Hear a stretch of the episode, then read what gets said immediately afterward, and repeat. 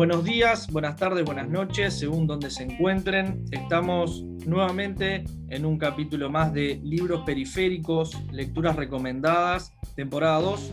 Hoy tenemos el honor, el placer y el agrado de contar con el profesor, el sociólogo Ramón Grofogel, que está desde la Universidad de Berkeley, California.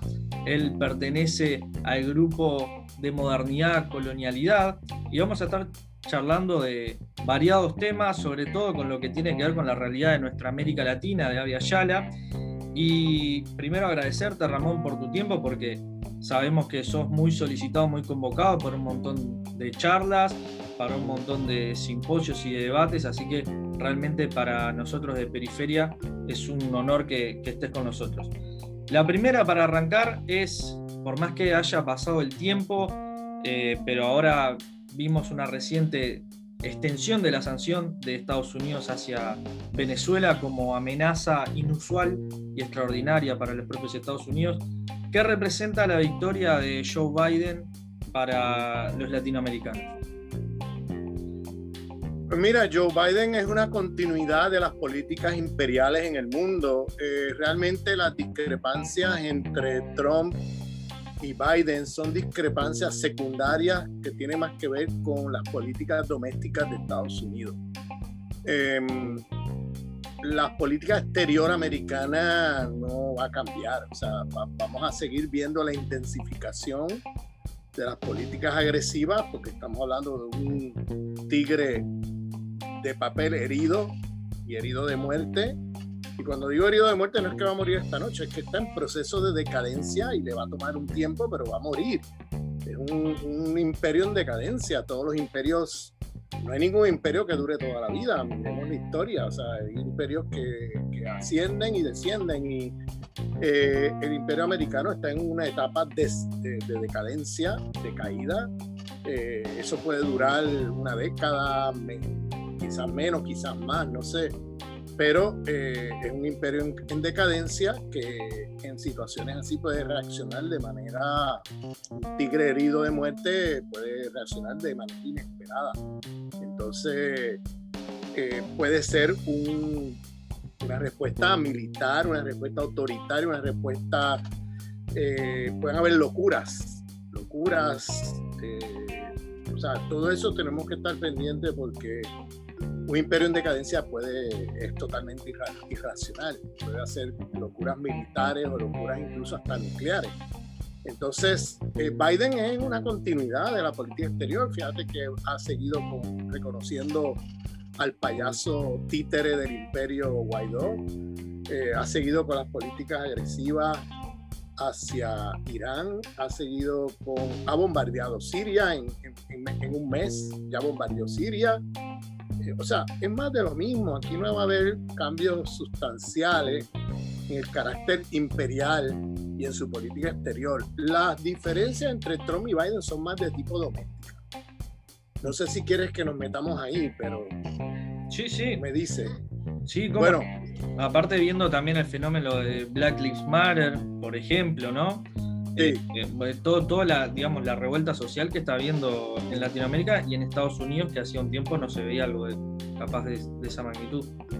Sí, bueno, el fenómeno, bueno, el fenómeno Biden es más bien, hay que entenderlo dentro de las disputas entre las élites supremacistas blancas imperialistas. Eh, esta es una voy a hablar de algo que en América Latina es bastante desconocido. Eh, en gran medida porque, bueno, desde América Latina la teorización que se hace del imperio es más en su carácter imperialista y lo cual está bien, ¿no? Pero eh, cuando lo miras domésticamente hay una serie de, de, de, disputas de esas mismas élites imperialistas que hay que tenerlas muy claras, hay que tenerlas muy claras.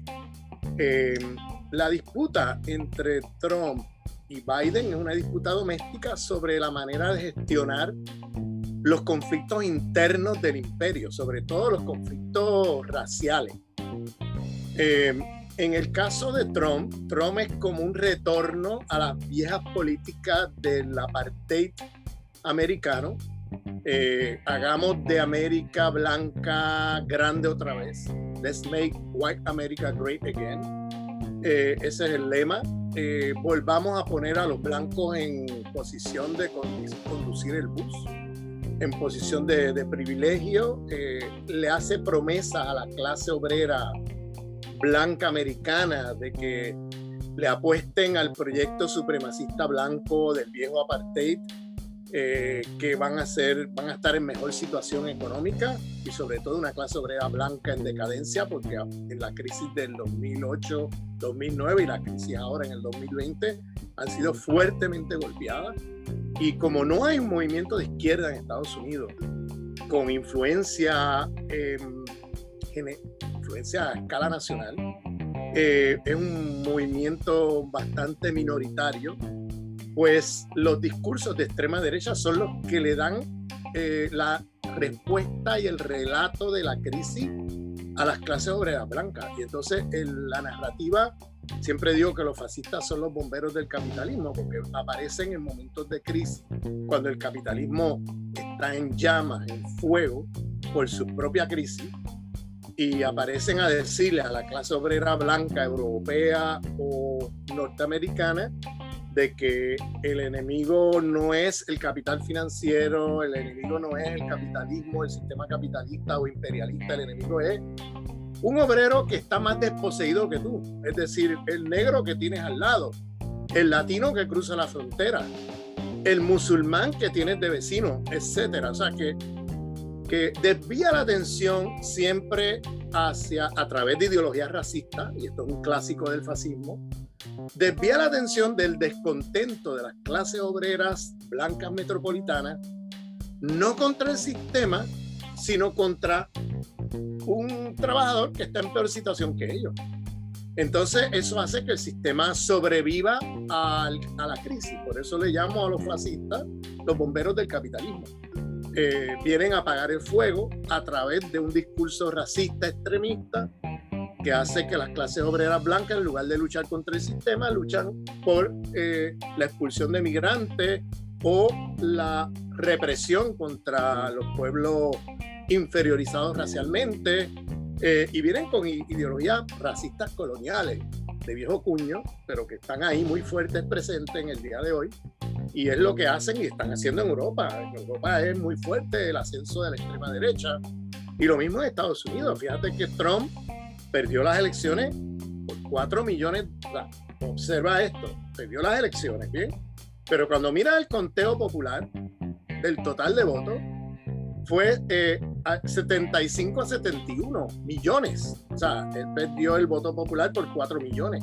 De hecho, incrementó los votos de las elecciones contra Hillary Clinton hace cuatro años. O sea, el crecimiento, hay una mitad del pueblo estadounidense, la mitad, que es fascista, es de subjetividad racista fascista y que compra las promesas de Trump de que las cosas se van a arreglar si pones una muralla en la frontera para que los latinos no crucen eh, y no migren, eh, se van a arreglar si matas negros en las calles con impunidad, se van a arreglar si persigues musulmanes acusados de terroristas, etcétera, etcétera. Entonces, esto no es otra cosa que una cortina de humo para que las clases obreras metropolitanas eh, la atención la pongan eh, no contra el sistema, sino contra eh, otros trabajadores en peor situación que ellos. Y eso es lamentable porque esto es como una repetición de la historia. O sea, esto ya lo vimos, esta película ya la vimos, ¿sabes? En los años 20 y 30 del siglo pasado y 40 del siglo pasado vimos esta película y ahora la vemos otra vez. fíjate que, en ese momento había una gran depresión en los años 30 del siglo pasado y la respuesta política en muchos lugares fue, no fue un proyecto de izquierda, fue un proyecto de extrema derecha. Eh, el nazismo, el fascismo y cosas por el estilo. Y lo mismo está pasando hoy. Eh, eh, ante una gran depresión, porque estamos en una gran depresión, está pasando esto. Entonces, el proyecto de Trump es un proyecto de volver a las viejas formas de apartheid. Sin embargo, en Estados Unidos, esas viejas formas de apartheid fueron derrotadas políticamente por el movimiento de derechos civiles. Eh, ese movimiento de derechos civiles de poblaciones negras, indígenas, latinas, y asiáticas en los Estados Unidos, logró hacer una enmienda a la Constitución en el año 64 del siglo pasado, que hizo que formalmente se eliminaran las cláusulas discriminatorias de la Constitución americana y se reconociera, al menos formalmente, eh, el tema de la igualdad ciudadana. Fíjate que la, fíjate que la, em, la, las diferencias en términos de eh, las luchas de derechos civiles, eh, cuando se aprueba esta enmienda, eh, las viejas formas de apartheid quedaron derrotadas políticamente. Eso no quiere decir que el racismo desapareció. Lo que hicieron fue, como dirían hoy en el lenguaje de las computadoras, actualizar el programa, ¿no?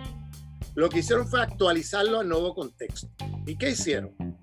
luego del año, unos meses después de la, del año 64, de la enmienda a, la Constitución americana, se hizo lo que se llama el informe Moynihan. Moynihan era un senador de Massachusetts, un estado del norte, supuestamente liberal, todo, eh, supuestamente progre, ¿no? Este señor era un profesor de Harvard era demócrata y era un senador que estuvo como 50 años en el Senado de Estados Unidos representando a Massachusetts. Y era un profesor de Harvard que publicó muchos libros. Y este señor hizo un informe que es el informe que va a actualizar las políticas raciales de los Estados Unidos ante la derrota de las viejas formas de apartheid. Eh, ya después de la enmienda a la constitución, ya no podían discriminar de la misma manera que antes. Fíjate que durante 188 años, entre 1776, que es el año de la fundación de, Estados Unidos, ¿no? en la guerra contra Inglaterra, 1776 hasta 1964, en la Constitución americana era legal discriminar contra poblaciones inferiorizadas racialmente colonizadas dentro del territorio legal. Estaba en la constitución puesto allí que los derechos de esa constitución es solamente para las poblaciones blancas. Eh, no aplican a las poblaciones no blancas. Eso lo decía expresamente la constitución. Por tanto, era legal discriminar, discriminar en términos salariales, en términos de educación, en términos de todos los derechos que te puedas imaginar. Era legal discriminar. Entonces, eh, al ser derrotada esa, esa vieja forma de apartheid, al ser cambiada la constitución, modificada, y eliminar esas cláusulas y poner una nueva cláusula de igualdad ciudadana formal, digo formal porque en la realidad eso nunca se, se implementó, todavía las desigualdades raciales son brutales en Estados Unidos.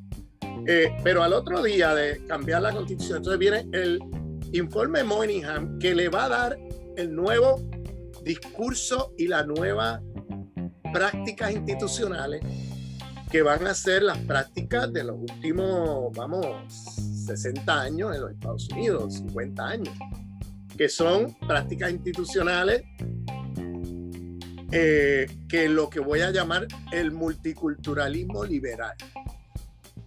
Bien. Entonces, eso surge allí y en lo que dice el informe Monaghan es lo siguiente. ¿Cómo explicamos que los negros tengan niveles de pobreza tan altos comparados con las poblaciones blancas? Pues mira, la explicación consiste y hacen un, planteamiento culturalista o reduccionista cultural diciendo, el problema es que los negros tienen una especie de, de atavismo cultural que viene del occidente de África, donde culturalmente los negros eh, y sobre todo las mujeres negras tienen hijos como conejos sin que haya un padre presente en la familia. Son hogares de madres solas o solteras eh, en su gran mayoría que producen hijos como conejos y por tanto tienen unas condiciones donde eso los lleva a la pobreza. O sea, fíjate que acaban de tumbar el apartheid unos meses antes y las formas ¿no? más tradicionales y más amplias de apartheid. Y este tipo viene a decir que el problema de la pobreza de los negros no tiene que ver con el apartheid, no tiene que ver con la historia de la esclavitud, no tiene que ver con el racismo estructural, institucional, tiene que ver con un problema cultural de, de, de, los negros en Estados Unidos. Y se lo atribuye a, un, a, a algo que traen desde el oeste de África. O sea, un análisis totalmente culturalista donde las relaciones de dominación quedan ocultadas y donde ahora el tema es un problema cultural de los negros. Si son pobres, es culpa de ellos.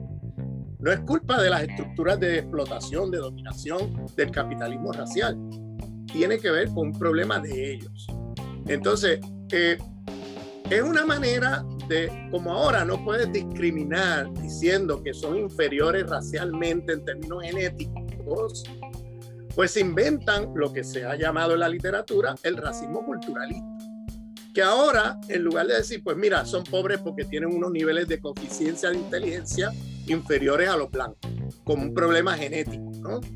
Eh, ahora van a decir, no, no, son pobres porque tienen un problema cultural, tienen una, una cultura inferior, una cultura inferior, y hay que civilizarlo, hay que, o sea, este es el, el discurso civilizatorio de toda la vida de los imperialismos occidentales. Eso es lo que van a poner allí porque ya no pueden decir, pues yo no estoy empleando a un negro en mi, en mi empresa porque sus niveles de coeficiencia son inferiores, ya no puedes decir eso. Ahora digo, no lo estoy empleando porque tiene una cultura que no está adaptada, tiene una cultura inferior, tiene unas actitudes que no corresponden con el trabajo que estamos eh, solicitando en esta empresa, etcétera, etcétera. ¿no? Entonces, es una manera de discriminar, eh, vamos, de ocultar el racismo biológico que tiene en la cabeza eh, la, mayoría de los blancos americanos. pero ya no lo pueden decir públicamente porque la constitución lo penaliza. Entonces ahora se inventa una manera de adornarlo, pero la en las cenas en la noche, en los espacios privados, expresan todo el racismo biologicista de toda la vida. Pero ya en el espacio público aprendieron que no pueden decir estas cosas públicamente porque entonces son cosas que no son políticamente correctas y que y saben que pueden ser penalizados ante la ley. Entonces, por tanto, han, modifican, muta el discurso racista de los Estados Unidos hacia un, de un racismo biologicista a un racismo culturalista. Y se inventan nuevas formas de apartheid, es decir, nuevas formas de hacer lo mismo. Vamos, yo siempre digo que para un público latinoamericano, para que me entienda, eh, el mundo fue de formas coloniales, ¿no? En el plano internacional, a nuevas formas de colonialismo, que es lo que Kwame Kruma, el panafricanista de Ghana llamó y acuñó con el término neocolonialismo. O sea, el mundo fue de formas abiertamente coloniales a formas neocoloniales, porque la lucha de los pueblos derrotó las viejas formas coloniales a través de las independencias y las luchas de liberación, pero luego no es que los imperios aceptaron su derrota, es que los imperios actualizan sus programas de dominación y los actualizan ahora con nuevas formas de colonialismo, que es lo que se llama el neocolonialismo. Y, ponen una institucionalidad global, Fondo Monetario Internacional, Banco, Banco Mundial, el Pentágono, eh, o sea, podemos ir sobre la lista de todos los mecanismos que ponen allí. La CIA, los golpes de Estado, etcétera. Todos los mecanismos para seguir haciendo lo mismo, eh, ahora con unas élites neocoloniales compradas por el imperio para seguir haciendo lo mismo.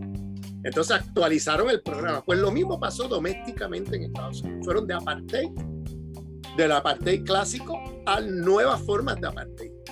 Fueron del apartheid al neoapartheid.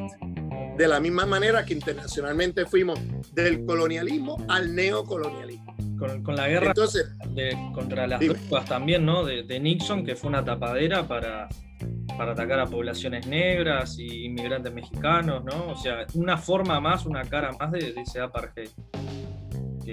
Sí, lo, lo, que hicieron fue que la estrategia que, que siguieron, y eso ya desde antes de Nixon, ya desde mediados de los 60 en adelante, la estrategia fue balas y zanahoria. Es decir, a los líderes del movimiento de los derechos civiles que eran cooptables, les daban zanahoria, o sea, les daban dinero, los ponían en instituciones de welfare o de, ¿cómo se llama? De, del Estado providencial, con un sueldo del Estado, con fondos ONG, creaban ONG o creaban para pagarles, para cooptar. Los que eran cooptables, los cooptaban. Y entonces ponían, en lugar de tener policía blanca, dándole palo a los negros, pues ponían algunas caras negras en la policía. Bien, para que sean negros apaleando negros.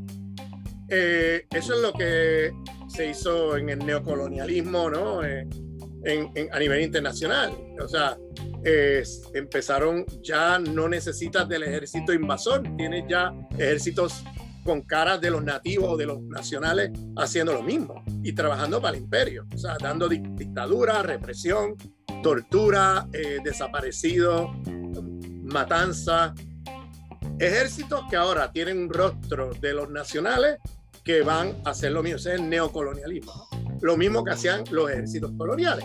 Entonces, algo así pasó también en las comunidades negras, empezaron a poner policías negros, empezaron a cooptar líderes de la comunidad en instituciones del Estado para darle un rostro negro a la supremacía blanca, eh, empezaron a, incorporar dentro, de la, eh, dentro del Estado eh, élites de los negros a, a, administrar el Estado, ¿bien? En ciudades, en comunidades, en estados y ya más adelante incluso en el Estado Imperial Federal Americano donde ya tú vas a tener un rostro de un latino, un rostro de un negro, un rostro allí metido, sin que cambie nada para las poblaciones que ellos representan. ¿bien? Pero creas la ilusión que el racismo terminó y creas la ilusión de que todos podemos llegar allí, si tienes un negro de presidente, ¿no? Entonces, eh, entonces este multiculturalismo liberal, eh, claro, aquellos que no eran cooptables, pues los mataban mataron a un montón de gente. Bueno, de los líderes de derechos civiles, mataron a Malcolm X, mataron a, a Martin Luther King y mataron a cientos y cientos de personas de que, que los nombres son desconocidos fuera de Estados Unidos, que los mataron o los encarcelaron para toda la vida. Eh, de las panteras negras, de los movimientos de liberación negros, etcétera, que los, los encarcelaron de por vida o los mataron. Y eso acaba de salir una película de Fred Hampton que está en la están una película muy buena del caso de Fred Hampton en Chicago, un líder de panteras negras que el FBI lo asesinó eh, en su casa durmiendo. Eh, y era un líder popular, muy, muy querido y muy que movilizaba miles de personas, que tenía solamente 21 años. Eh, y eso acaba de salir en, ¿cómo se llama? Eh, acaba de salir en una de esas eh, plataformas, sí, televisiones de cable, que se me escapa el nombre, pero HBO, HBO, ah, en HBO está esa película ahora mismo, eh, que recomiendo que la vean.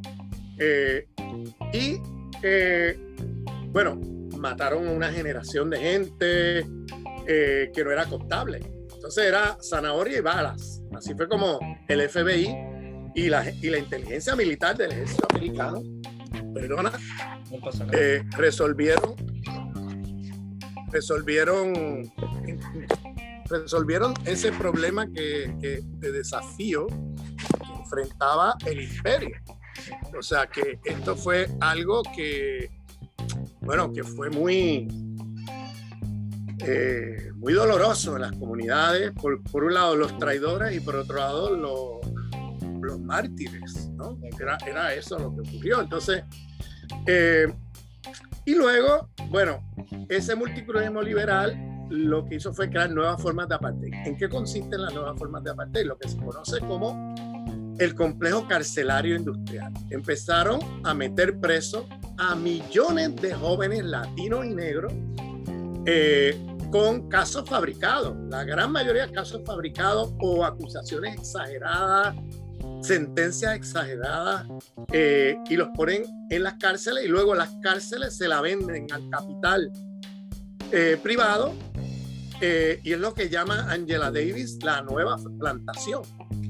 La nueva plantación, porque es una forma de semiesclavitud. Tú estás ahí y te ponen a trabajar en esa empresa ofreciéndote una serie de, de beneficios, entre comillas, donde tú no recibes el salario mínimo federal, tú no recibes mucho menos. O sea, es como una especie de reproducción de una maquiladora eh, en México o en China, ahora dentro del Estado americano, adentro del territorio, donde tú tienes una fuerza de trabajo negra, semi-esclavizada, que no tiene los mismos derechos que un trabajador promedio y reciben una, una miseria de salario, salarios que comparan con salarios del tercer mundo. Eh, y a cambio les ofrecen, vamos, eh, bueno, que te vamos a dejar salir, en vez de salir en 25 años, sales en 20.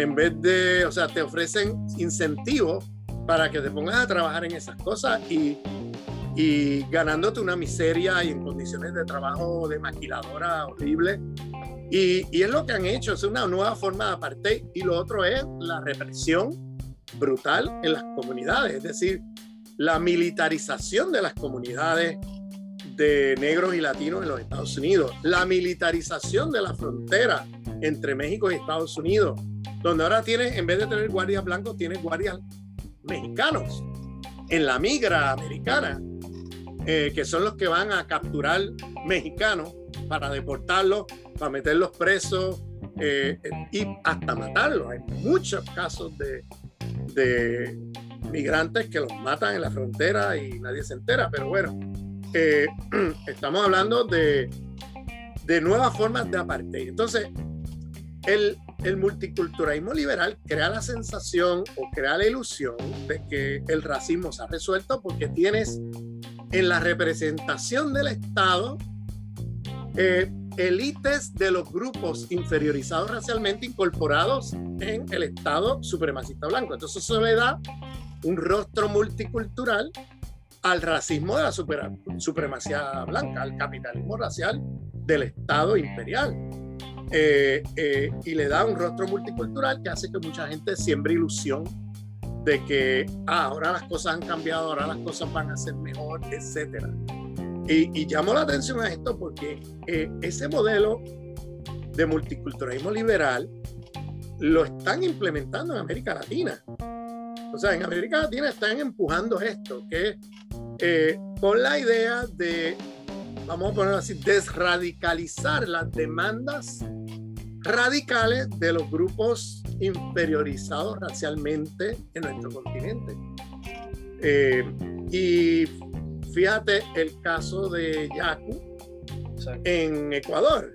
Es un caso muy claro de multiculturalismo liberal, donde aparece una persona que se autoproclama indígena, que tiene un rostro indígena, que tiene el apoyo de una ONG, porque el Pachacuti de hoy ya no es el Pachacuti de los años 90, hoy día es una ONG financiada por el imperio eh, y entonces tienes un tipo ahí, genial.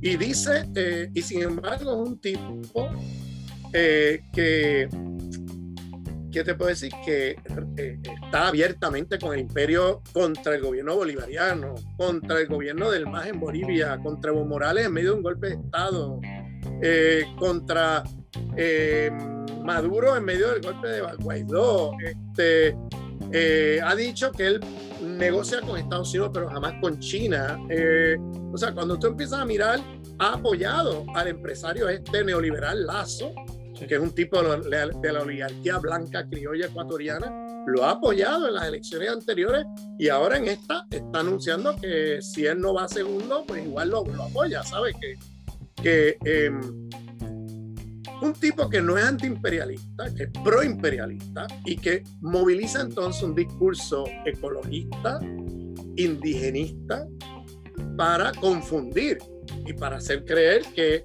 si él gana las elecciones, ahora estamos en, otro, en otro momento de la historia que se va a superar el capitalismo racial. Y en realidad esto es una gran confusión eh, que puede crear muchos, muchos problemas eh, y mucha confusión y divide el movimiento. Fíjate que hay mucha gente honesta que está votando por esa opción creyéndose sinceramente que es una opción de izquierda de, y hasta de colonial. Y por ahí tenemos una serie de intelectuales que yo le llamo los decoloniales coloniales que andan por ahí escribiendo textos eh, dándole el apoyo rotundo a Yaku y vendiéndonos como una alternativa de izquierda y hasta de colonial.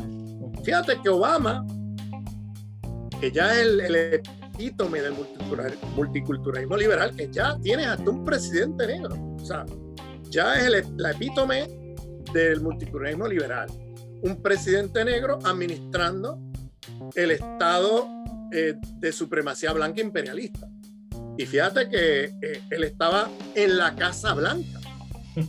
Obama está ocupando la Casa Blanca, pero no para interrumpir las políticas de dominación, sino para continuarlas.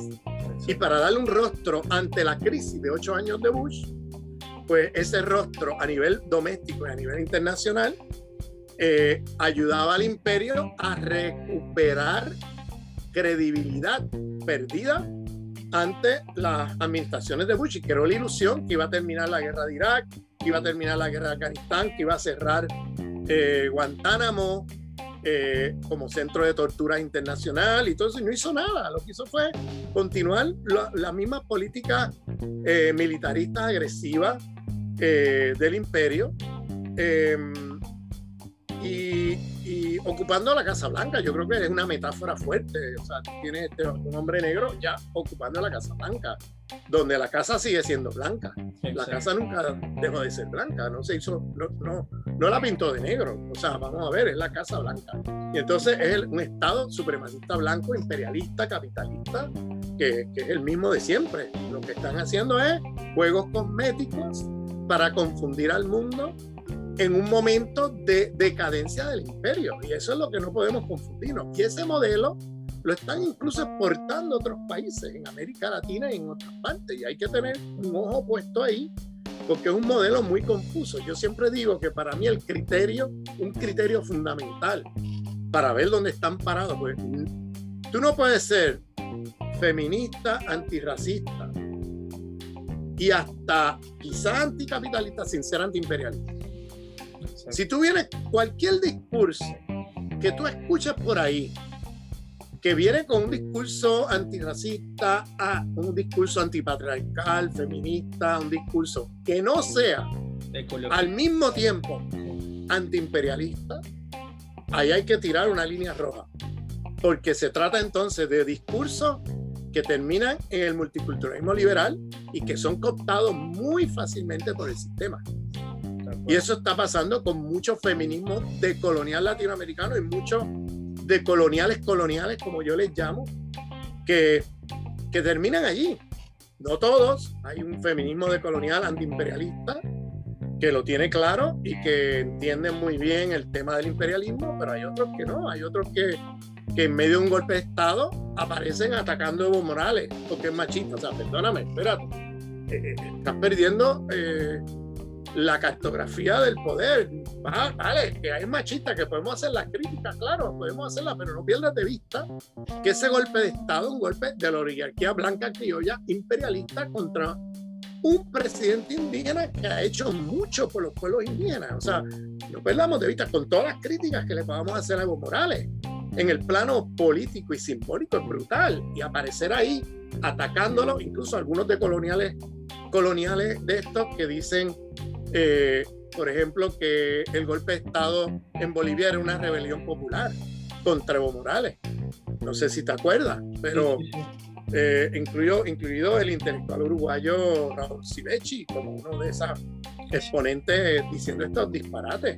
Luego, bueno, luego vimos las masacres, vimos el racismo, vimos eh, la entrega al Fondo Monetario Internacional, lo vimos todo. O sea, vimos que eso era un golpe que se organizó en la Embajada Americana unos meses antes, eh, un golpe organizado, bien organizado, donde usan turbas de poblaciones blancas, mestizas, criollas de Santa Cruz para saltar La Paz, la capital. Y, y, eso fue lo que ocurrió y eso tú le llamas, te confundes completamente cuando tú no tienes claro el tema del imperialismo. No, y aparte, eh, después gobierna una mujer, ¿no? Y eso no, no cambia, digamos, lo patriarcal, porque este ejemplo que vos planteás, eh, no, y, todo lo que planteabas también de Estados Unidos, nos hace ver que el tema es muchísimo más complejo, no es lineal y, claro. el binomio hombre o mujer, sino que pasa por un tema imperialista, patriarcal y colonial, ¿no? Que, que se entrena muchas cosas. es como plantear... Que se entre... Exacto, Sí, que se imbrica. Exacto, que dice esta del, neoliberalismo progresista, ¿no? Que, que, simplemente el ecologismo no tiene sentido si no tiene una visión anticapitalista y antisistema, igual el feminismo y todo esto que vos planteabas, porque podemos ir a juntar botellas a la playa pero las fábricas van a seguir contaminando y van a seguir explotando y, van a seguir generando esas desigualdades.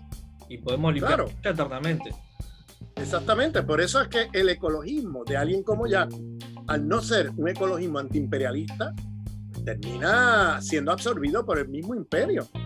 Todas estas demandas terminan luego en políticas identitarias o en políticas reformistas que no van, no conducen a transformar la raíz del problema. Entonces, eh, esto, es, esto crea una confusión enorme. Con ese discurso eh, aparecen como anti, extractivistas radicales, como feministas radicales, como antirracistas radicales, incluso como decoloniales radicales, pero luego, a la hora de los conflictos álgidos de América Latina, aparecen del lado del imperio disparando para acá. Entonces, eh, vamos, eso crea una confusión enorme eh, y, aparecen siempre desprestigiando a los gobiernos progresistas de América Latina, aparecen siempre en los momentos álgidos, en medio de golpes de Estado, firmando manifestos, ¿no? Eh, en contra, con los mismos argumentos del imperio, en contra de los gobiernos progresistas. O sea, o en medio de un golpe de Estado atacando a, Evo y haciéndole crítica a Evo. Bueno, tenemos muchas críticas hacia la Evo, pero siempre las críticas hay que hacerlas dentro del proceso revolucionario, no para destruirlo. No en medio de un golpe de Estado, donde tú te tienes que posicionar contra ese golpe y defender a Evo en ese momento independientemente de las discrepancias que puedas tener con Evo, pero Evo no es nuestro enemigo. Ahí es donde pierden de vista el enemigo principal. Y por eso en la cartografía del poder que ellos dibujan y en, el asunto de la política, esta gente son, para mí, eh, eh, están del lado del imperialismo, porque hacen políticas completamente proimperialistas, donde quiera que son los mismos, fíjate que son los, mismos, los mismos que están apoyando a Yaco ahora en Ecuador, son los mismos que eh, atacaron el gobierno de Maduro con los argumentos del imperio, que es una dictadura, que es autoritario, todos estos argumentos, eh, en medio de un golpe de Estado, y que luego van y se sientan con, a dialogar con Guaidó. Hay una foto, una foto de ellos dialogando con Guaidó. Ahí está Edgar Lander, retratado en un diálogo con Guaidó en medio de un golpe de Estado. O sea, no hay neutralidad en estas cosas. En una situación de poder desigual, la neutralidad juega a favor de los dominadores, de los explotadores.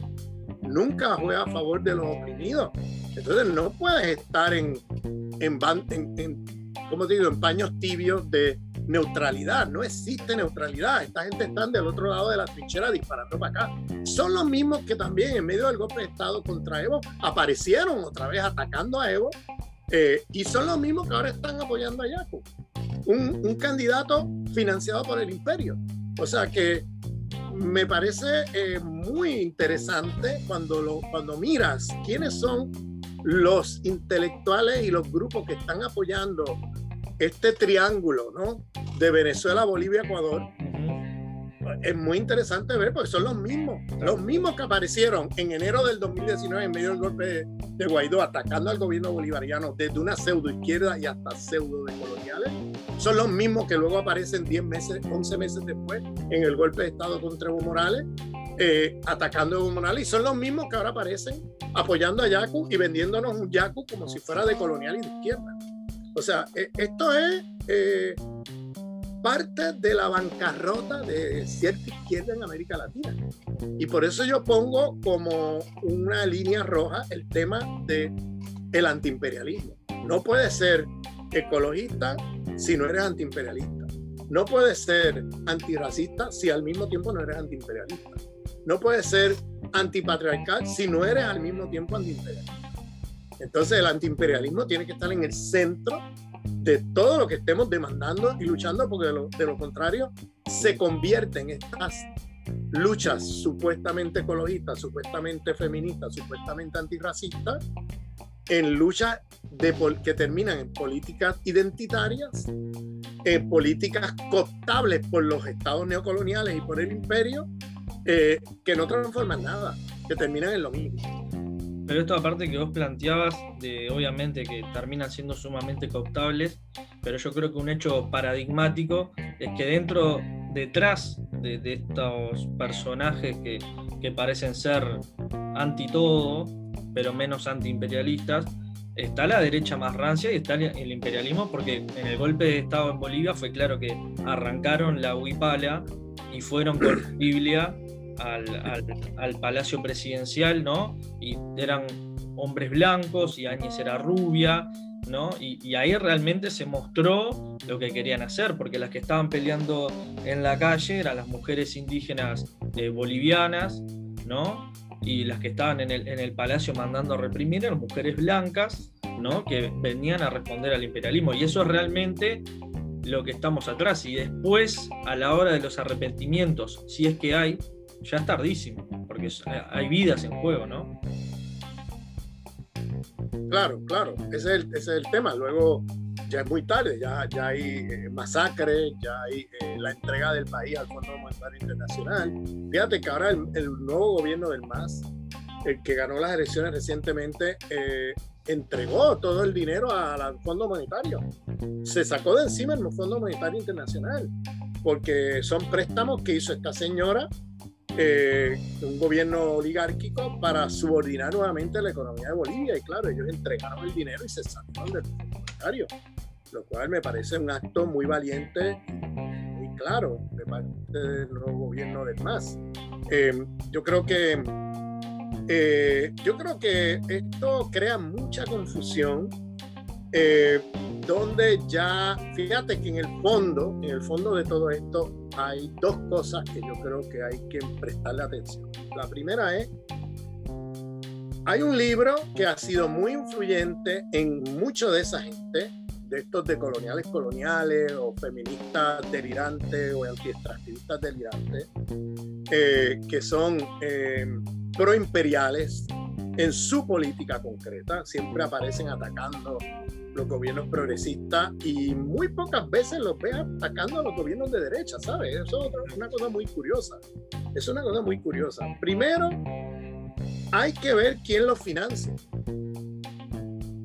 Fíjate que gran parte de esas redes ecologistas, etcétera, eh, eh, muy coloniales y muy proimperiales, están financiadas por fundaciones alemanas. Es verdad. Y es un clásico, es un clásico de la CIA, y llamo la atención a esto, es un clásico de la CIA de transferir dinero a sus pseudo izquierdas en diferentes partes del mundo a través de fundaciones con imagen de izquierda alemana.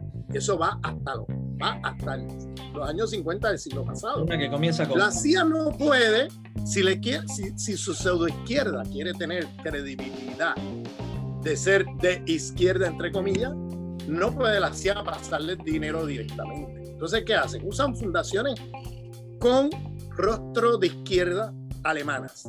En, en el siglo pasado teníamos la fundación Willy Brandt, que era una fundación que recibía mucho dinero de la CIA y a través de esa fundación de Willy Brandt, que era el socialdemócrata, líder socialdemócrata alemán, se transfería dinero a toda la pseudoizquierda de la CIA en el mundo.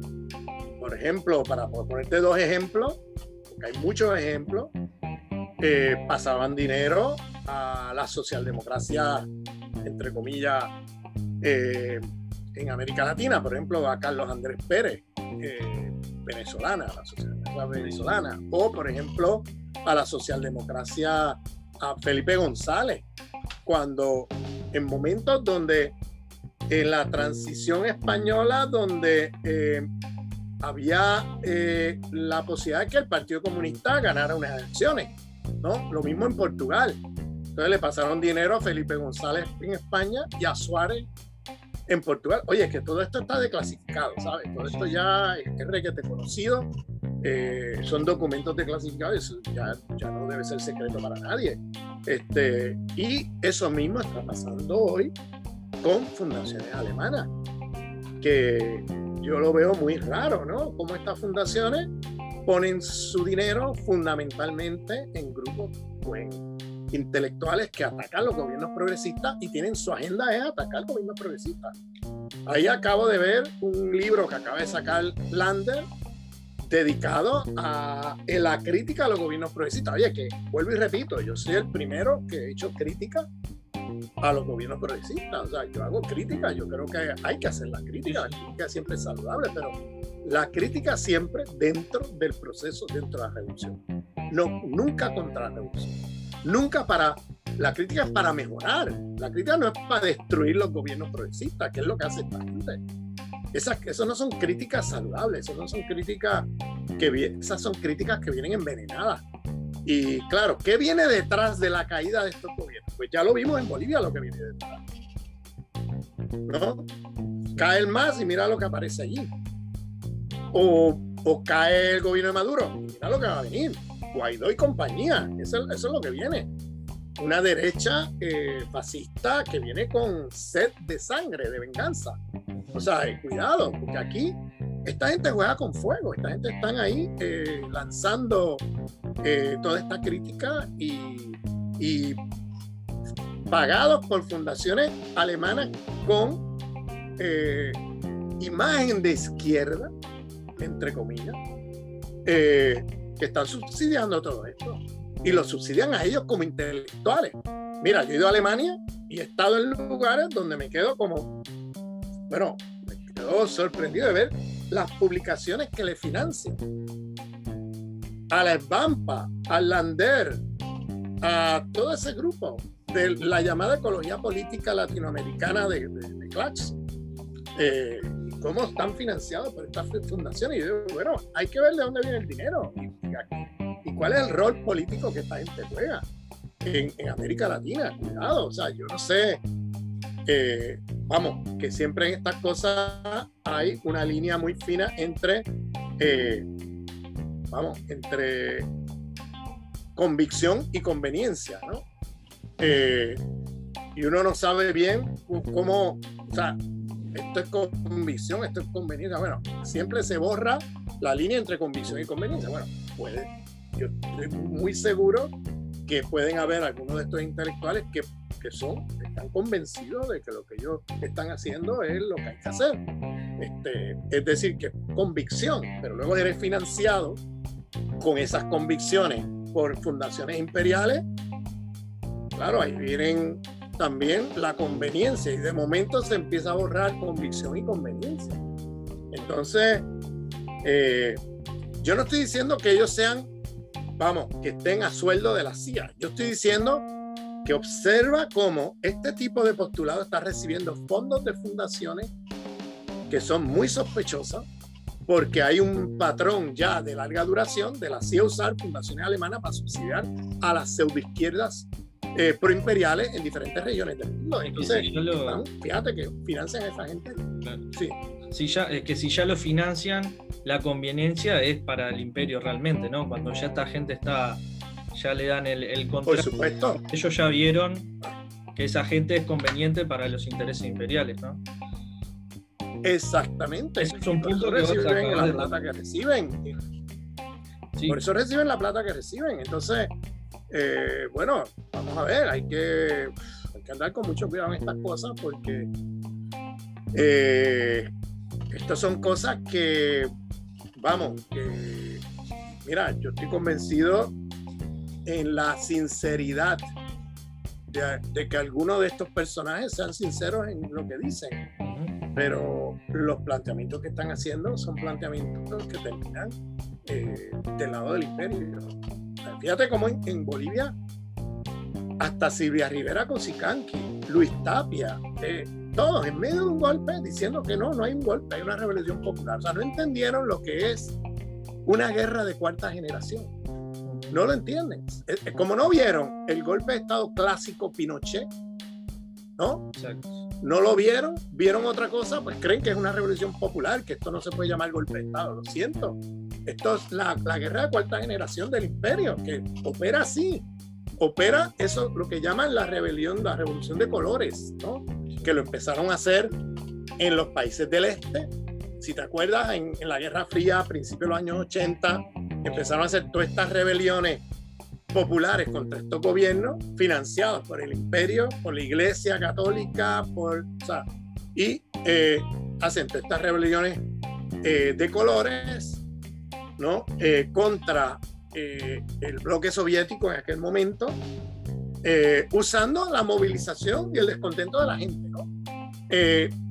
y y luego, ahora en América Latina, bueno, pues hacen este tipo de revolución de colores donde poco a poco van generando una opinión pública con mentiras. Por ejemplo, yo me acuerdo un mes antes de las elecciones en Bolivia, yo empiezo a ver por todos los medios sociales y por todos lados, Evo quemó las Amazonas. Es cierto. Empiezo a ver una propaganda por todos lados, incluyendo en Europa y Estados Unidos, ya no solamente dentro de Bolivia, dentro de Bolivia brutal. Y empiezo a ver, ¿y quién financia esta campaña? La, Fundación Rosa Luxemburgo. ¿Bien? Y diciendo por el mundo que, o sea, con manifestaciones en París, manifestaciones en Londres, en Estados Unidos, desprestigiando mundialmente a Evo Morales como un tipo que quemó la Amazonas. Recordemos que la quema de las Amazonas fueron las políticas de Bolsonaro. ¿sabes? como todo el mundo tiene en la memoria la quema reciente de las Amazonas, que fue un resultado de las políticas de Bolsonaro en Brasil, pues, pues claro, la gente oye, Evo quemó las Amazonas y asocia lo que vimos de la quema de Amazonas con Morales. ¿Bien? Vamos. Eso, eso yo empecé a ver eso y yo, yo me dije para mí, aquí se está preparando un golpe de Estado porque es que es demasiado obvio que de momento aparece este tipo de, mensaje a escala internacional de manera bastante exagerada, como que la quema de las Amazonas en Brasil y todo eso, eso es Evo Morales, ¿bien? Eh, y Bolsonaro no aparece por ningún lado. Cuando yo vi eso, oye, aquí se está preparando algo, un golpe de Estado algo, porque es demasiado y empieza a ver en los medios sociales gente que es eh, persuadida, ¿no? Persuadida de, este argumento y empiezan a creérselo. Y luego en Bolivia ni te cuento. Entonces, claro, viene el golpe eh, que como guerra de cuarta generación, donde ahora no aparece directamente el ejército, sino que aparece como si fuera una movilización popular. ¿Bien? con el apoyo del ejército y la policía, vamos, la policía estaba metida de cabeza y el ejército también, que es el que le pide la renuncia a Evo Morales. Eh, y además con el chantaje de que van a quemar vivos los ministros. Habían ministros llamando a Evo Morales, estaban secuestrados en sus casas pidiéndole a Evo que renuncie porque me van a quemar mi familia y mi casa aquí. Me tienen secuestrado. O sea, y Evo Morales termina renunciando. esta gente, como no vieron el golpe de Estado como se hacía en los años 70, 60 y 70, pues vieron otra cosa, se creyeron que es una revolución popular. Entonces ahí es donde tú ves cómo se les pierde el tema del imperialismo. Y esto tiene que ver con un libro que fue que ha sido nefasto y que es muy influyente entre todos esos intelectuales, que es el libro de Negri y Hart Imperio. Ese libro que fue fuertemente criticado en su momento por Atilio Borón, eh, y recomiendo la lectura de Atilio sobre ese libro. Eh, creo que se llama Imperio e Imperialismo, el, libro de Atilio, que se consigue en internet, o sea, lo pueden descargar. Cómo ese libro intenta lavarle la cara al imperialismo. diciendo que el imperialismo ya desapareció, que ya no hay centros ni periferia, que, o sea, un libro hipereurocéntrico, donde están mirando el mundo desde Italia y Estados Unidos, estos dos. O sea, ellos se creen que, que el proletariado ya eh, no tiene el mismo rol que en el pasado, porque estamos en una economía de conocimiento, de servicio, no sé qué. Mira, perdóname, el proletariado industrial ha crecido más que nunca. Lo que pasa es que se deslocalizó del primer mundo al tercer mundo. Entonces, si tú quieres ver proletariado, ya no lo vas a ver en Italia y Estados Unidos, lo vas a ver en China, lo vas a ver en Centroamérica, lo vas a ver en México, lo vas a ver en las maquiladoras del planeta Tierra, en la India. En, ahí es donde se deslocalizó todo eso y tenemos más proletarios que nunca antes en la historia de la humanidad. Entonces, esta idea de que el proletariado ya ha desaparecido, que, perdóname, eh, qué mundo vive, ¿no? Eh, eh, y, y la idea de que ya los imperios no necesitan controlar territorio, que ya estamos en una etapa del capitalismo donde ya eso no tiene ningún sentido. Es decir, que toda esta, esta, esta relación entre imperialismo, control de territorio y, eh, y extractivismo, pues que ya eso son cosas del pasado, ¿no? eh, etcétera. Cuando miran, hoy más que nunca tiene la guerra de rapiña por los recursos naturales del planeta. Y por eso la guerra contra Venezuela, no la puedes entender si no entiendes el imperialismo. O sea, vamos a ver. Y esta gente habla como si todo eso fuera algo del pasado.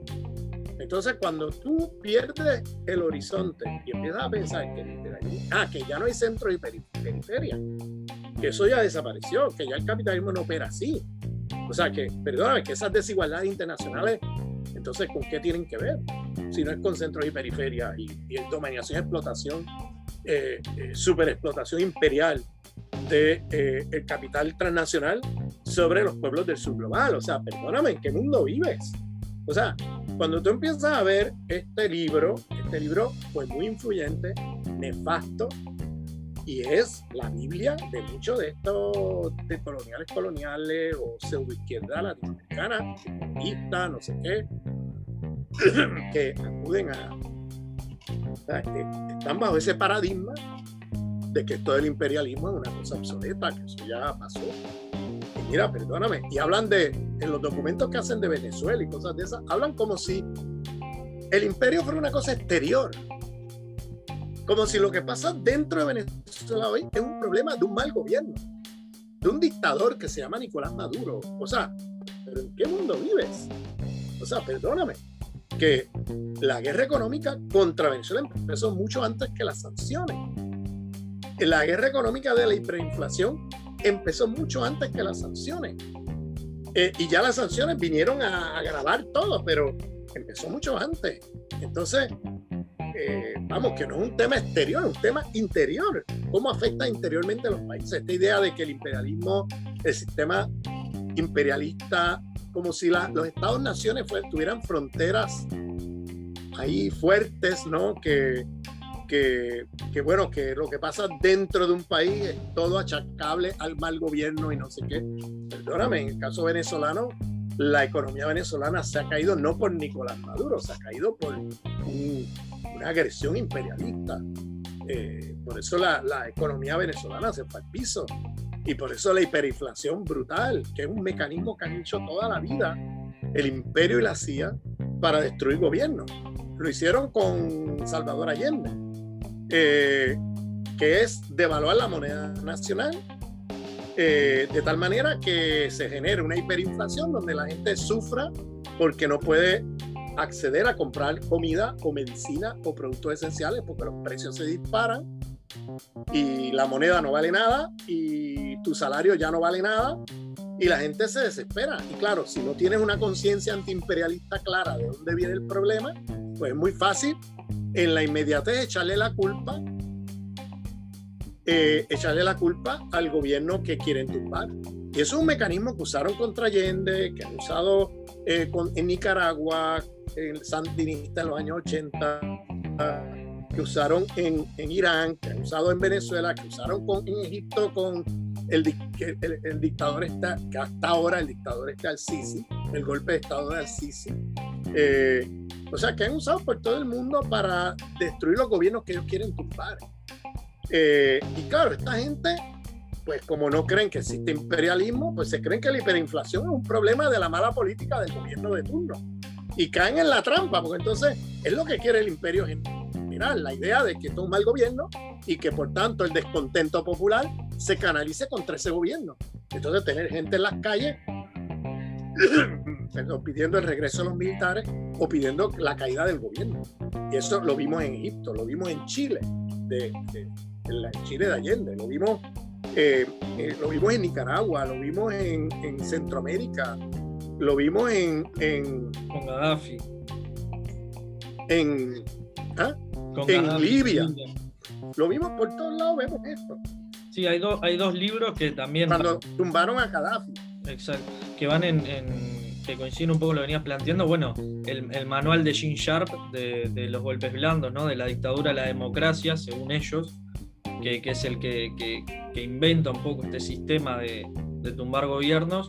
Y hay otro que se llama Guerras Híbridas, de Andrew Korivko, que, habla mucho, digamos, de, toda esta cartografía del poder, esta, esta geopolítica y cómo termina hoy en día, obviamente, desde los grupos de Facebook, desde que, es un, cálculo también meramente económico muchas veces de los imperios que les es muy caro invadir y sobre todo quedarse a colonizar y, mantener el golpe de Estado. Entonces utilizan el descontento de las calles, ¿no?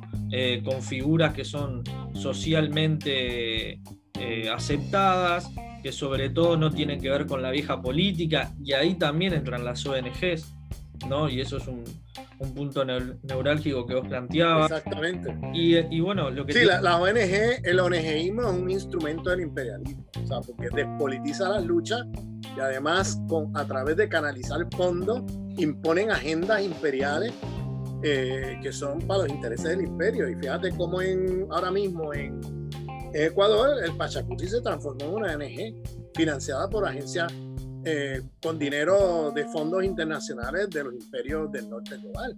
Y entonces eso es lo, ese es el movimiento que está apoyando al, al, al Yaku. O sea, y no te confundas, porque eh, si, si, bien el Pachacuti nace de movimientos populares indígenas, hoy día el Pachacuti ya no es lo mismo que era el Pachacuti de los años 90.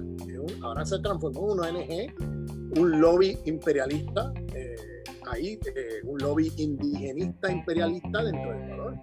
Entonces, vamos a ver. Eh, oye, que eso también tiene mucho que ver, estos problemas también con errores graves de la misma izquierda. Por ejemplo, el comportamiento de Correa con los eh, pueblos indígenas de Ecuador, bueno, fue muy, muy problemático. Y eso hizo que también una parte del movimiento indígena fuera fácilmente cooptable por el imperialismo. Si la izquierda reproduce prácticas colonialistas y racistas, pues no te quedes después que el imperialismo se meta y te lo organice contra ti. Claro. Entonces, cuidado. O sea, y mira que yo apoyo al candidato correísta, porque creo que dentro de la cartografía de las relaciones de dominación, etcétera, y el imperio y todo eso, es lo mejorcito que hay en las candidaturas actuales en Ecuador. Pero no podemos perder de vista también los problemas que ha tenido el correísmo, empezando por Rafael Correa eh, eso hay que decirlo también. Rafael Correa tuvo políticas nefastas contra el movimiento indígena, que era repetición de, políticas colonialistas racistas de toda la vida, que, ha hecho que ha indispuesto a una parte del movimiento indígena contra el correísmo, lamentablemente. Eh, y el, hay otra parte del movimiento indígena que, que tiene la capacidad de sacar el grano de la paja y poder continuar ¿no? en, una lucha antiimperialista y, y no dejarse atrapar por el anticorreísmo, que es lo que pasa con el movimiento de Yaku. No son antiimperialistas, son anticorreístas. Entonces, eh, eso, entonces terminas confundiendo al enemigo principal. O sea, vamos, que puedes tener contradicciones con Correa, claro, y con el correísmo, pero no pierdas de vista que el correísmo ha sido consecuentemente antineoliberal que el correísmo al menos ha sido, eh, en términos de redistribución de riqueza, mucho más favorable que cualquier gobierno en, en, Ecuador. y que y no pierdas de vista que lo que viene detrás de eso, si cae el correísmo, es, es Lenín Moreno y, los que, y el empresario Lazo, eh, que vienen con un proyecto neoliberal de acabar con todo, que es lo que le ha pasado a Ecuador. Si todavía no te diste cuenta lo que, hizo el imperio con la candidatura de Lenín Moreno y cómo Lenín Moreno se pasó al, otro lado de la trinchera, eh, cómo Lenín Moreno traicionó eh, eh, las promesas que hizo en la campaña y se hizo un presidente neoliberal, proimperial, entregando bases militares en Ecuador a los, a los gringos, eh, abriendo el país al neoliberalismo, entregando el país al Fondo Monetario Internacional, entregando el país a las políticas de austericidio. Por eso el caso del COVID en Ecuador ha sido de los más brutales en América Latina, porque unos meses antes firmó acuerdos con el Fondo Monetario donde le obligaron a recortar los fondos de salud, de sanidad, y, y tiró a la calle a miles de enfermeros y enfermeras, a médicos, cerró hospitales y cuando vino la pandemia no, no tenía cómo atenderla porque no había suficientes hospitales ni atención médica a la población. Y vimos escenas dantescas en Ecuador, donde la gente tenía a los muertos en su casa, donde los tenía que sacar a la calle, donde, o sea, unas cosas muy brutales. Y eso tiene todo que ver con las políticas neoliberales que Lenín Moreno puso allí. Entonces, vamos, no pierdas de vista la cartografía del poder, de quién es el enemigo principal y cómo dentro del contexto en que estamos avanzamos en la lucha contra ese enemigo y no perder eso de vista, de lo contrario, pues te haces un izquierdista colonialista proimperial o te haces un decolonial colonial, como digo. Eh, sí, en esto que, planteabas del colonialismo, el neocolonialismo, quizás eh, en estas temporalidades de, la dominación, eh, un lugar que, muchas veces nos olvidamos desde la izquierda y, que a veces queda de soslayo y, casi que lo damos por sentado, es la situación que hay en Haití, ¿no? que, siempre eternamente hostigada por el imperio y quizás nunca perdonada por, por haber sido la primera revolución en, el continente. Eh, ¿Cómo ves la situación? Eh, en el caso de Haití, yo veo que, eh, claro, un país que ha sido saqueado, eh, Haití fue la primera revolución, vamos, antiimperialista en nuestro continente, fue la primera independencia en, América Latina. Fueron los que apoyaron a Bolívar, los que pasaron, pero apoyar no simbólicamente, pasaron armas, dinero, todos los recursos para que, y además pasaron generales de su ejército para pelear por la guerra de liberación. Lo único que pidieron a cambio fue la liberación, eh, la emancipación de, los esclavos en las Américas. Era lo único que le pedían a Bolívar. Eh, cosa que luego algunos de los eh, héroes de la guerra de independencia traicionaron, pero porque la esclavitud, como saben, en muchos lugares terminó mucho después, no, no durante la guerra de independencia, porque luego se traicionó esa demanda de que los haitianos era lo único que pedían, no pedían que le devolvieran el dinero ni nada, lo que pedían era, eh, oye, emancipen todos los negros que se encuentren esclavizados en donde quiera que, liberen los territorios, ¿no? Eh, y claro, pagaron muy caro, o sea, por eh, tener la audacia de ser la primera república independiente de América Latina que rompe y que además una república ah, administrada y dominada por los eh, descendientes de africanos de, eh, que fueron que habían sido esclavizados. O sea, eso ya era para la época, bueno, una cosa muy grandísima, porque en la época sabes que los imperialismos colonialistas de la época y el racismo, bueno, la inferioridad racial de los negros y todo, que sigue hasta nuestros días, esas ideologías, eh, eh, en la época eran todavía más fuertes que hoy. Fíjate cómo ellos desafían, desafían al imperio francés, pero también al español y al británico. Hubo intentos de invasiones de los otros imperios y, y los derrotaron a todos. Incluso liberan la otra parte de la isla, eh, eh, lo que era la colonia española en el, en el, otro lado, y liberan allí eh, terminan con la esclavitud eh, y liberan, bueno, la isla completa del control imperialista. Eh, en un lado francés, en el otro español, o sea que eh, yo creo que fue una revolución heroica en el sentido de que estaban prácticamente solos, solos contra el mundo, o sea, solo contra los grandes poderes imperiales de la época y lograron derrotarlo. Entonces pagaron muy caro porque luego le hacen un bloqueo comercial brutal porque claro, el ejemplo de una muchos de los imperios que tenían colonias en el Caribe con plantaciones esclavistas, incluyendo Estados Unidos, que tenía eh, plantaciones en el sur de Estados Unidos con bajo esclavización, pues el ejemplo de Haití era muy poderoso, muy, muy peligroso para ellos. Entonces, bloquean para hacer, para intentar destruir ese ejemplo, para que no sirva de ejemplo al resto de los pueblos. Y le hacen un bloqueo internacional, lo que obligó a Haití a tener que aceptar una propuesta que le hace Francia, que es que pague, que a cambio de abrirle el comercio internacional, eh, Francia le exige que le paguen la deuda de todo lo que perdieron los amos de esclavos en las plantaciones bajo la revolución haitiana. En otras palabras, ahora tienes que pagar al imperio que te colonizó y te esclavizó por la pérdida de sus empresas esclavistas. Y esa deuda duró hasta finales de los años 50 del siglo pasado. Estuvieron pagando a los franceses esa deuda una cosa impresionante. Y luego tiene las invasiones imperialistas estadounidenses en 1915, Haití, que ocupan militarmente Haití hasta 1934, eh, casi 20 años de ocupación militar, que transformó toda la estructura eh, de la revolución haitiana. Es decir, volvieron a poner allí la jerarquía de pigmentación donde los, los eh, negros de piel más clara tienen más privilegios que los, los, negros de piel oscura. Entonces empezaron a meter allí nuevamente eh, la jerarquía de pigmentación racista.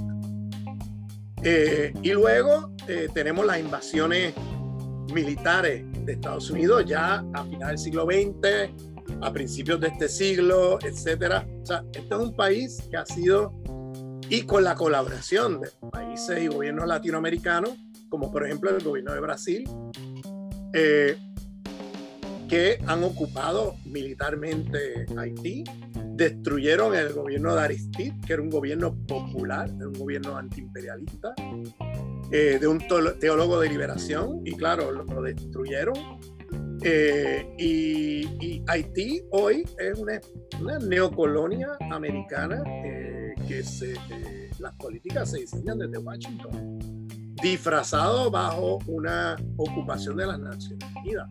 Pero en realidad lo que está viviendo Haití hoy no es otra cosa que eh, la dominación y las arbitrariedades del imperialismo americano que eh, no permite al pueblo haitiano tener su propio gobierno, su su propia soberanía, sino que eh, tienes ahí un gobierno marioneta que se le acabó su tiempo y que lo siguen imponiendo ahí por la fuerza simplemente porque responde a los intereses de Estados Unidos. Entonces, eh, Haití está en una situación, tenemos un, hay un movimiento popular del cual no se oye porque casi las noticias no lo cubren, pero hay un movimiento popular muy fuerte en las calles.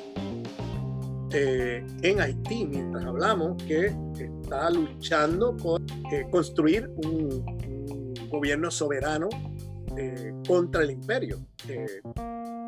y eso está ocurriendo mientras hablamos, pero no sale en las noticias, eso no es noticia, es un poco como pasa con los palestinos. Exacto. donde los palestinos matan palestinos todos los días y ya no es noticia. ya nadie habla de eso matan un israelí y ya son una noticia internacional. Pero matan, eh, si se habla, está silenciado en la prensa, nadie dice nada. O si dicen algo es para decir que eso fue culpa de los palestinos por haberse defendido de la agresión israelí. O sea, una cosa totalmente perversa. Eh, te estás defendiendo de una agresión y claro, te acusan de, de ser terrorista, de ser no sé qué, y que, y que entonces era justificable que Israel hiciera las matanzas que hizo. ese tipo de, de, argumentos es lo, lo, que uno escucha en las pocas noticias que salen. Y lo mismo pasa en Haití. Haití es un país que prácticamente no existe para la, la prensa imperialista. Eh, oye, perdóname, como que se congeló tu imagen, no sé si, si tú me estás escuchando bien. Sí, te estoy escuchando, pero justo como que se trancó un poquito, pero igual yo te escucho bien y te veo bien. Vale. La mía. Eh, sí. Entonces, eh, bueno. Ahora, ¿me, me escuchás? Escucho. No, no, eso justamente, ¿no? Que, que, esto de, lo que vos venías hablando es la, invisibilización de, muchos procesos y todo, y que, y que también eh, un poco de mea culpa a la, izquierda de no visibilizar esas luchas y, y bueno, también darle foco y darle magnitud más de la que tiene cuando sucede algo y mismo del bando de ellos, ¿no? De, eh, eh, piedras contra tanques de guerra, contra, contra un apartheid terrible, ¿no? Sí, exactamente. Eh, muy terrible lo que se está viviendo en Haití hoy. Están matando gente en las calles, ¿sabes? Están matando gente en las calles y no sale en la prensa por ningún lado. Eh, Ramón, te queremos agradecer muchísimo por tu tiempo. La verdad ha sido eh, una clase de geopolítica y, como vos bien decís, una cartografía del poder que es para, para ver y, repasar de vuelta, que nos hace tener bien claro, digamos, como se dice, nuestro norte es el sur, ¿no? Tener bien claro nuestro sur, eh, con quién estamos luchando, contra quién, para qué eh, en estas cuestiones que a veces la vorágine, y bueno, yo eh, no tocamos el tema de la pandemia porque, bueno, se habla muchísimo en todos lados, pero es algo claro que, va a cambiar el mundo de aquí en, de aquí en más. Y bueno, eh, tener bien claro cuál es el enemigo, cuál no, y, tener bien claro a quién, a quién tenemos al lado. Un repaso tremendo de todo lo que está pasando en, en América Latina del Caribe. Siempre nos queda, pero si no sería muy extenso eh, poder hablar de, África, de Asia, que también son, son muy olvidados en, la prensa y, en la academia también, ¿no? Ese es otro, otro punto de qué autores tomamos. Vos nombraste autores de Ghana, autores muy, muy interesantes, de, mirarnos, como dice Aram Aronian, un, uruguayo, un latinoamericanista también, de poder empezarnos a mirar con, con nuestros propios ojos, ¿no? Así es. Eh, muchas gracias por la invitación, Nico, al programa y un saludo a toda la audiencia y a los pueblos latinoamericanos en lucha.